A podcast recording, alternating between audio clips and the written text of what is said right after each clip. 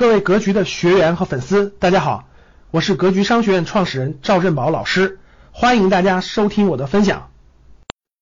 这里我给大家详细展开和解释一下公募基金和私募基金，它们的区别最核心的就在于募集方式不同，所以就分成了公募和私募。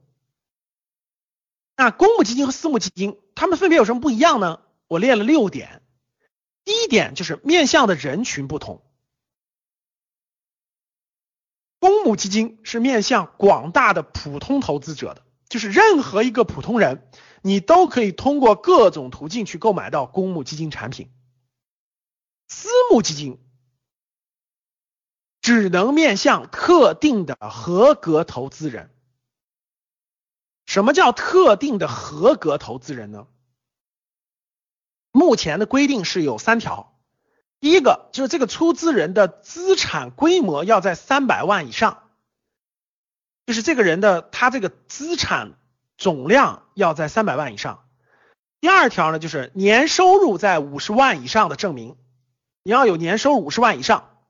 还有第三条就是接触金融投资，就接触股票、接触基金这种金融投资超过两年以上。超过两年以上，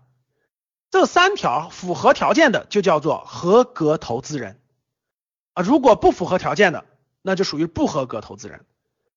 那私募基金是不能面向这些不合格投资人募集资金的，这是有规定，法律规定的。这是第一条，它面向的人群不一样啊。私募基金可以说是属于高净值人群。我再重复一下这三条标准啊。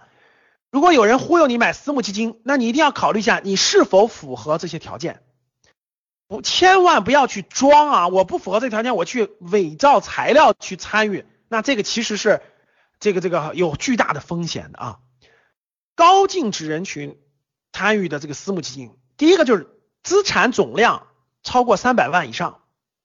需要有证明的啊，你的房产也好，你的存款证明也好。第二条就是年收入五十万以上的证明。就你每年的这个，无论是你的工资呀、奖金呀、什么各方面的公司收入啊、分红啊，这些每年的收入在五十万以上。第三个就是有两年的金融这个投资经验，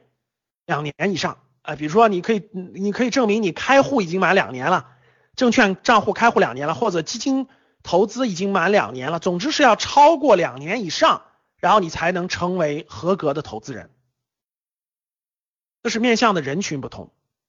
门槛是不一样的。门槛是两个角度啊，第一个是公募基金牌照是由国家这个金融办管理的，必须是审核发放，所以全国只有六十多个，设立的门槛非常高，要求非常严格，就像保险公司一样，全国保险公司现在是几十家，你想批一家新保险公司那是很难很难的。我曾经参与过一家新保险公司的这个，就是那个准备材料的过程，就是面向当时面向保监会申请成立一家新的这个保险公司啊，准备材料包括这种各方面的审核，那是非常非常严格的，批下来的可能性也非常小非常小。那公募基金的设立门槛是不一样的，那私募基金的设立门槛就要低多了。私募基金也不是说你随便注册一个公司你就可以叫个私募的，不是的。私募基金也需要符合一些条件，包括要去金融办去备案的。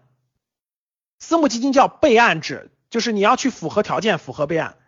那它的条件呢，相对反正要容易很多，但是也有门槛。比如说你要符合私募基金的一些注册资本金，需要找律师给你出法律意见书，等等等等吧。啊，我有一些朋友是做私募的。私募的门槛相对比较低，但是呢，它也需要你，比如说你的这个投资人，这个私募基金的你的操盘的这个投资人也必须通过基金从业资格考试，